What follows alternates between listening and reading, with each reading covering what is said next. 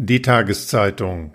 Taz Montag, 12. Oktober 2020 Wasserkraft aus dem Kongo. Deutsche Energiewende auf Kosten Afrikas. Von Dominic Johnson, François Misser und Simone Schlindwein. Mit Wasserkraft aus dem Kongo grünen Wasserstoff für Deutschland herstellen, dafür sind hohe Investitionen notwendig, und eigentlich braucht der Kontinent den Strom selbst. Grüner Wasserstoff ist der Energieträger der Zukunft, erklärte Bundeswirtschaftsminister Peter Altmaier zum Auftakt des EU-Wasserstoffgipfels in Brüssel am 5. Oktober. Es ging um die EU-Wasserstoffstrategie, eines der ehrgeizigsten Bestandteile des Vorhabens, die EU zum Jahr 2050 klimaneutral zu machen. Klar wurde, Europa wird dafür große Mengen grünen Wasserstoff aus anderen Erdteilen importieren müssen. Mit ganzer Kraft wolle er das mit internationalen Partnern vorantreiben, sagte Altmaier. Die Partner befinden sich offenbar vor allem in Afrika. Marokko hat im Juli mit der Bundesregierung eine Absichtserklärung über eine deutsch-marokkanische Wasserstoffallianz unterzeichnet. Als nächstes gerät nun die Demokratische Republik Kongo ins Visier.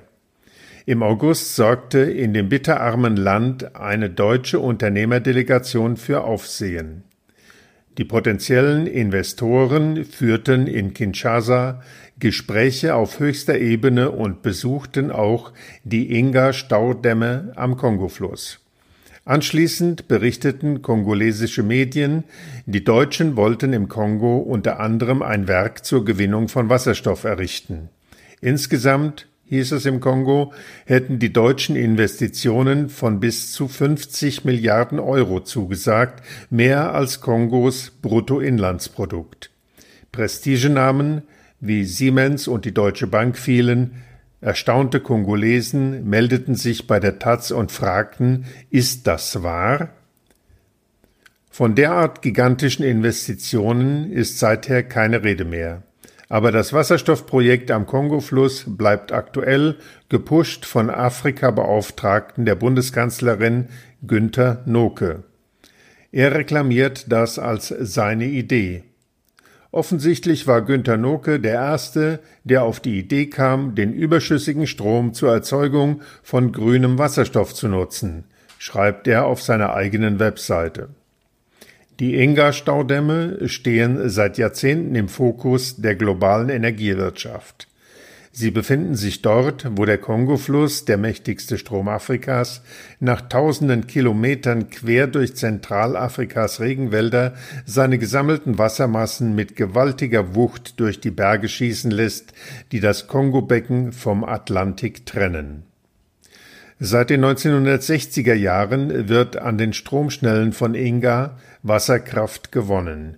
Über eine mehrere tausend Kilometer lange Leitung fließt der Strom in Kongos Bergbaurevier in Katanga. Ein Teil wird von dort weiter nach Südafrika exportiert. Bisher nutzen die beiden Inga-Dämme nur wenige Prozent der Kapazität des Flusses. Ein dritter Damm, Inga 3, ist seit Jahrzehnten in Planung und soll mit rund 11 Gigawatt Kapazität die Stromgewinnung verzehnfachen.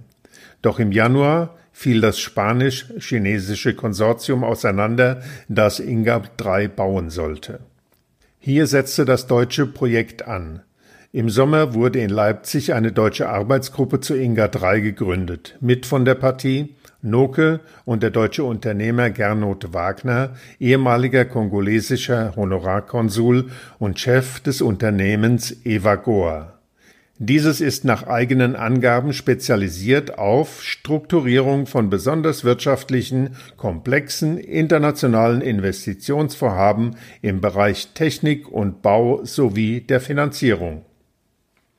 Wagner und seine Kollegen reisten nach Kinshasa und sprachen sogar mit Staatschef Felix Tshisekedi, der bei einem Besuch in Berlin vor einem Jahr um deutsche Investoren geworben hatte. Nach Angaben von Kongos Minister für internationale Zusammenarbeit Pepin Guillaume Magnolo soll die Demokratische Republik Kongo dank der deutschen Investitionen zum wichtigsten Wasserstofflieferanten der EU aufsteigen mit einer Jahresproduktion von zwei Millionen Tonnen. Doch ist das Projekt im Kongo, Congo Green Age genannt, überhaupt realistisch? Eine Produktion von Wasserstoff aus den Inga-Dämmen würde Investitionen in Milliardenhöhe voraussetzen, sagen Experten in Belgien, die das Thema längst unter die Lupe genommen haben. Man bräuchte eine Stromleitung von den Dämmen zum Atlantikhafen Banana, eine Elektrolysefabrik in Banana zur Zerlegung des Wassers in seine Bestandteile, einen Tiefseehafen für die gigantischen Tanker, die den tiefgefrorenen Wasserstoff nach Deutschland bringen sollten. Und nicht zuletzt, der Staudamm Inga 3 müsste erst einmal gebaut werden, und zwar so, dass genügend Strom für Deutschland übrig bleibt und nicht nur für Afrika. Doch der Strom aus Inga 3 ist längst verkauft. Im Staatsvertrag zwischen der Demokratischen Republik Kongo und Südafrika aus dem Jahr 2013, dem rechtlichen Rahmen für alle Inga-Investorengespräche, verpflichtet sich Südafrika zur Abnahme von 2500 Megawatt. Der Rest soll vor allem Kongo selbst zugutekommen. Die Regierung will nach eigenen Angaben 6000 Megawatt von Inga 3 für das eigene Land nutzen, für den industriellen Bergbau und für die chronisch unterversorgte Hauptstadt Kinshasa mit ihren mindestens 12 Millionen Einwohnern, die nicht weit von Inga liegt. Von Angola bis Nigeria reicht die Liste weiterer Interessenten an Inga-Strom. All das wäre in Gefahr, wenn der Strom stattdessen in Wasserstoffherstellung für Deutschland fließt. Südafrikas Präsident Cyril Ramaphosa hat nun ein Inga-Unit gegründet, um die südafrikanischen Ansprüche zu verteidigen. Ein neues Inga-3-Konsortium ist entstanden, zu 75 Prozent chinesisch und will jetzt doch wieder die ursprünglich geplanten 11.050 Megawatt bauen, die Anfang des Jahres kurzzeitig in Frage standen. Am Ende dürfte der Bau des Staudamms von China finanziert werden, ohne Rücksicht auf deutsche Begehrlichkeiten. Von Kosten in Höhe von mindestens 14 Milliarden US-Dollar ist die Rede, mehr als das Doppelte des kongolesischen Staatshaushalts. Zum Vergleich, Evagor hat eine Bilanzsumme von 13 Millionen Euro. Das Leipziger Unternehmen hat im Kongo nicht den besten Leumund.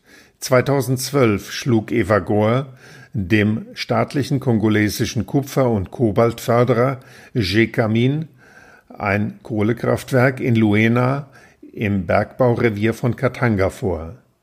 G-Kamin gab bei der deutschen Firma für 15 Millionen Dollar eine Machbarkeitsstudie in Auftrag. Sie wurde nie geliefert. Stattdessen, so G-Kamin, machte Eva Gore aus dem ursprünglichen 540 Megawatt Kraftwerk für 660 Millionen US-Dollar ein nur noch halb so großes Kraftwerk, das nun aber 2,7 Milliarden kosten sollte. Nun sucht Gekamin neue Partner. Anfragen der Taz an Evagor zum Wasserstoffprojekt blieben unbeantwortet. Die deutsche Bundesregierung äußert sich zurückhaltend.